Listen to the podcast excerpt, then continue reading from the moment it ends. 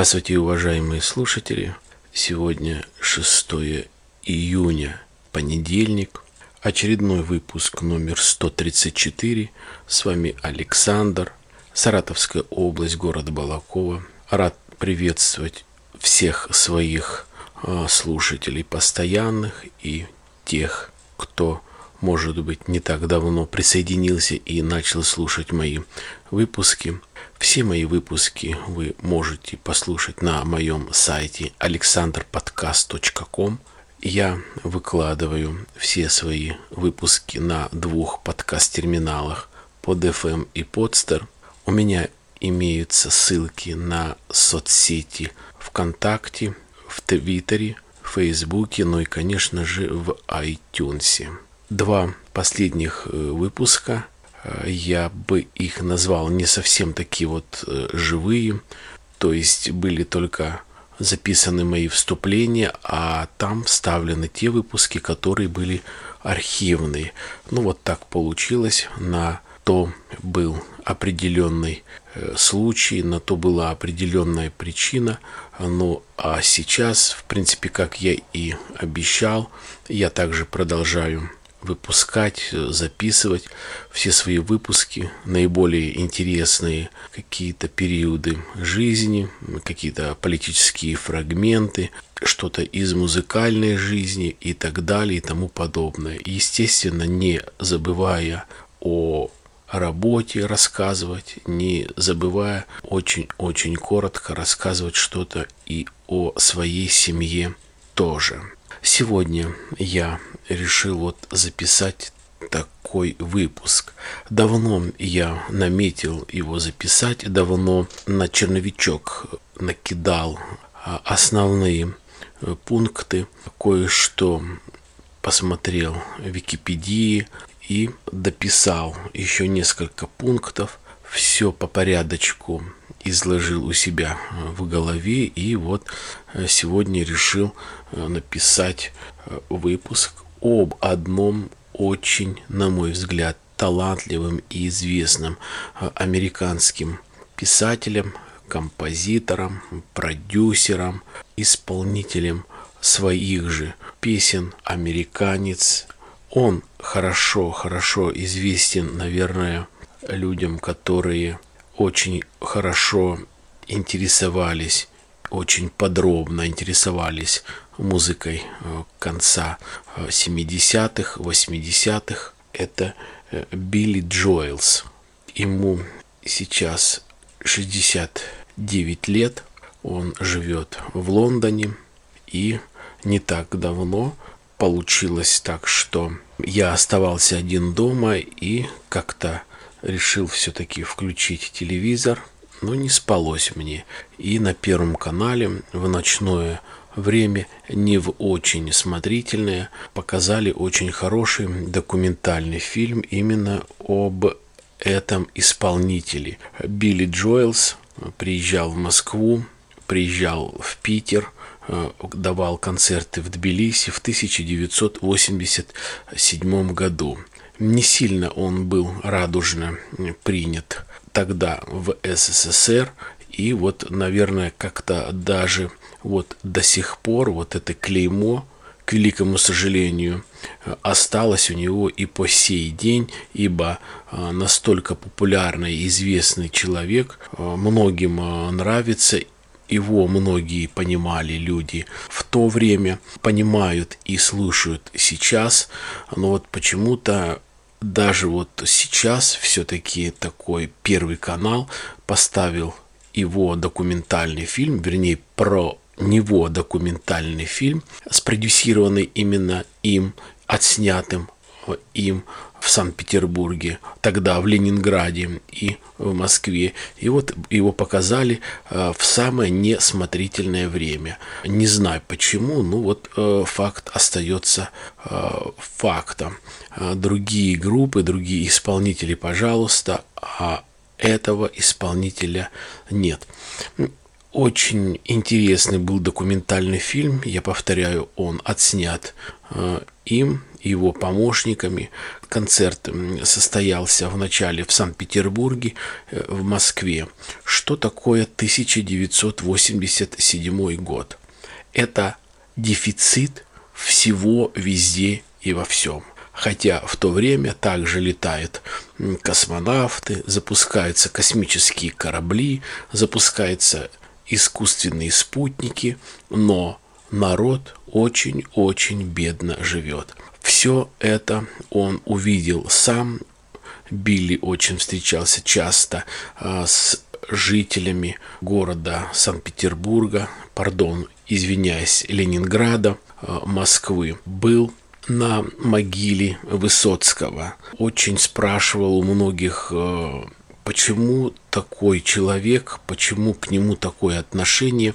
Естественно, попросил послушать его песни, его кассеты, попросил перевод Высоцкого для того, чтобы понять, что для русских обозначает этот Высоцкий, почему в то время, когда его так люди чтут, а, понимают, любят, почему вообще не были показаны его похороны и не было никакого сообщения о его смерти, а все-все-все каналы транслировали именно Олимпиаду. То есть для него это было очень интересно и поразительно. Он спрашивает у людей, почему, говорит, так э, развивается страна, вроде бы есть промышленность, летают космические корабли, но люди идут по улицам и у них на шее туалетная бумага до 7-10 рулонов. То есть я, говорит, не мог понять, почему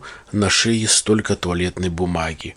Он в документальном фильме было показано, как он останавливают несколько женщин, у которых это было в Санкт-Петербурге, останавливают несколько женщин и спрашивает, почему вы несете туалетную бумагу, где вы ее взяли, вы ее нашли, или вы ее купили, или вам кто-то подарил, почему столько много, почему нельзя взять одну-две и положить в сумку и регулярно.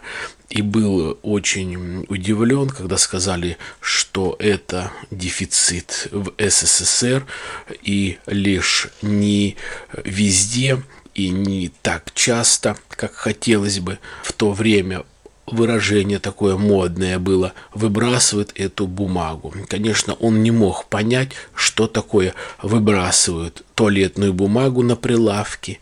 Он не мог понять, что такое выбрасывает э, колбасу хорошую, либо масло сливочное. Он был э, шокирован. Он снимал все. Он встречался со многими людьми, рассказывал о себе и спрашивал о них. Спрашивал, почему вы так все почти одинаково одеты, все такое черное, все такое серое, все такое невзрачное, нету э, никакой моды, нету никакой, никакого вкуса. Почему э, почти нигде нету цветов? Это было летом.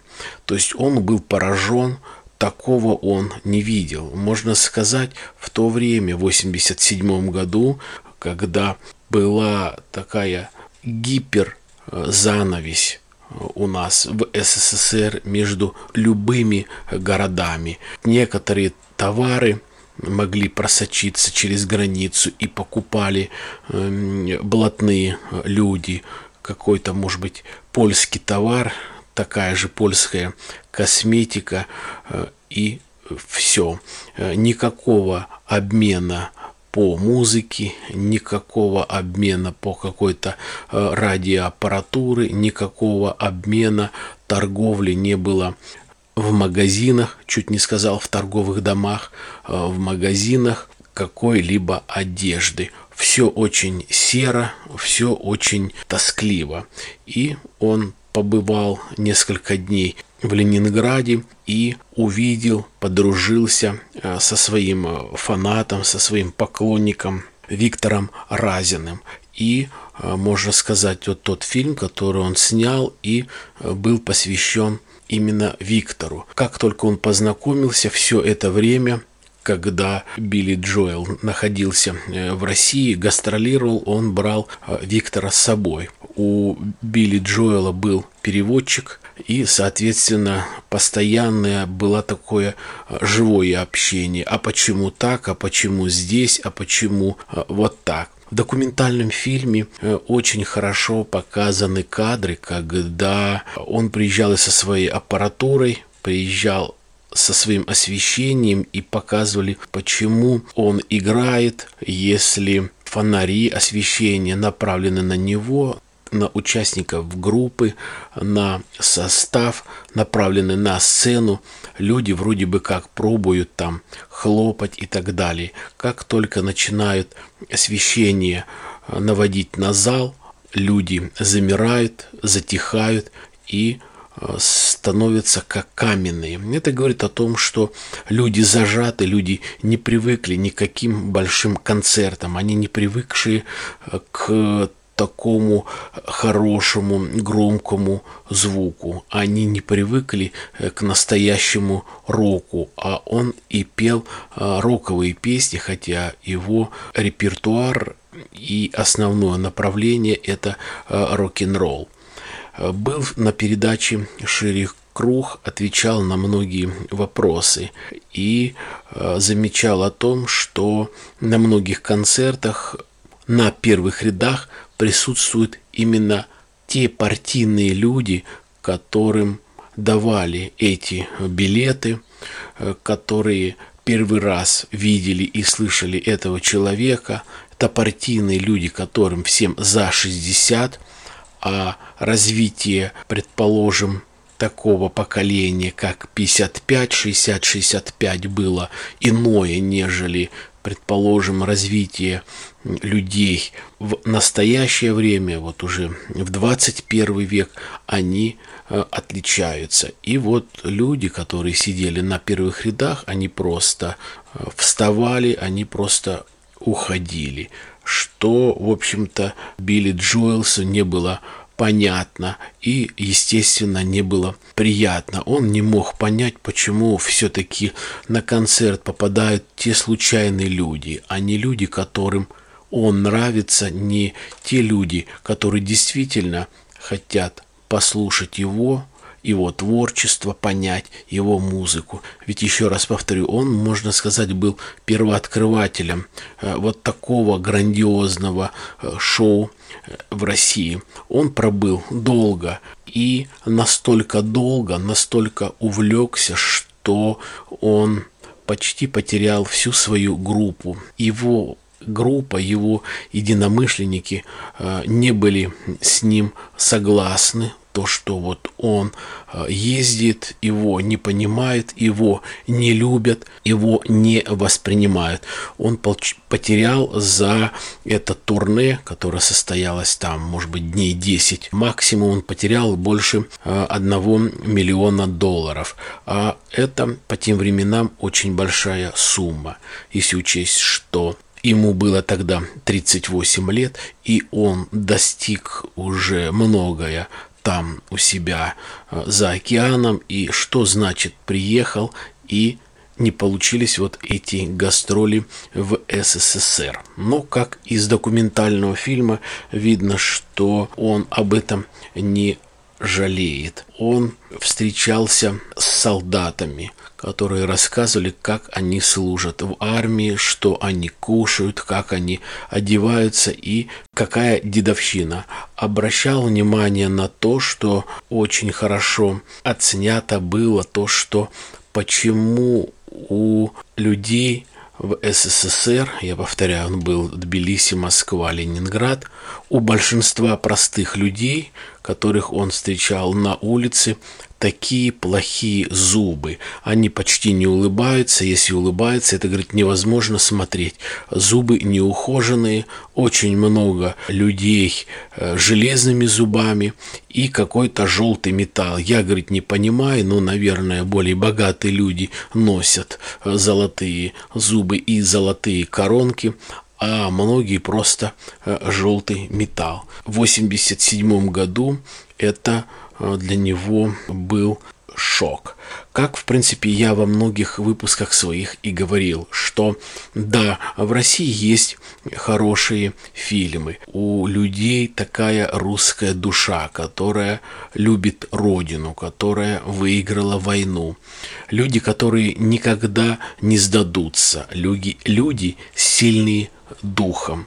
Но почему наше правительство, наше государство, особенно в то время, вообще никак не относилось к народу, к этому народу, который великий и могучий, где есть русский, русская душа, хорошая песня, хорошие э, фильмы, которые действительно являются шедеврами до сих пор. Но почему люди живут так бедно. Нету одежды, не было э, нормальной еды, э, не было колбасы, сыра, э, вот э, этой нормальной зелени круглый год, чтобы люди могли как-то питаться нормально, чтобы были витамины. То есть не было ничего.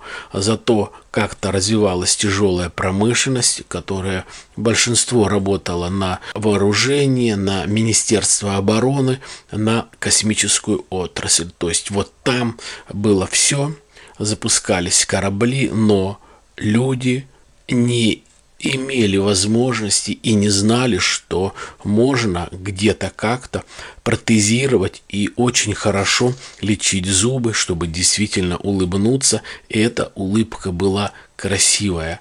Красивая улыбка, наверное, для всех возрастов наших людей. Этого не было.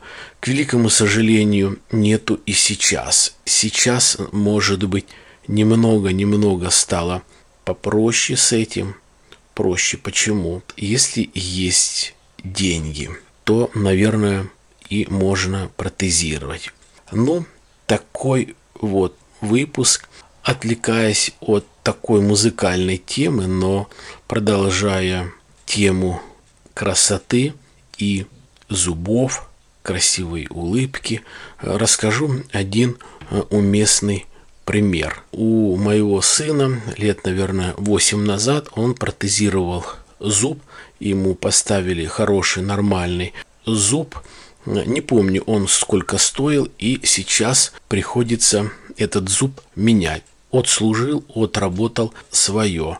И в нашей э, местности этот зуб полностью лечение, восстановление стоит 8-10 тысяч российских рублей. Но ему нужно было сделать, прежде чем лечиться у нас, у нас в нашей местности, э, сделать рентген в Москве. Он сделал рентген в Москве и решил э, все-таки зайти в клинику и платно проконсультироваться, сколько может стоить такая же работа там у них в клиниках Э, в Москве. Ему предложили, распечатали, э, ну, если можно назвать это счетом, э, распечатали такие две бумажки, где описали услуги протезирования, описали материал. В одной бумажке цена зуба составляет 28 тысяч рублей, на другой бумажке другой счет 38 тысяч рублей. То есть я просто в шоке, сколько нужно все-таки или зарабатывать в Москве, или накручивать в стоматологию в Москве, чтобы э, взять и сделать зуб за 40, за 50 тысяч рублей. Но это мое мнение, это мои э, мысли э, вслух. Все, что я хотел вам сказать, рассказать в этом выпуске. Я это сделал. Я всем желаю благополучия, счастья. Я желаю всем здоровья. Берегите себя, берегите близких. В конце прозвучит одна самая популярная песня Билли Джоэлс. Приятного прослушивания. До свидания. One, two, one, two, three, four.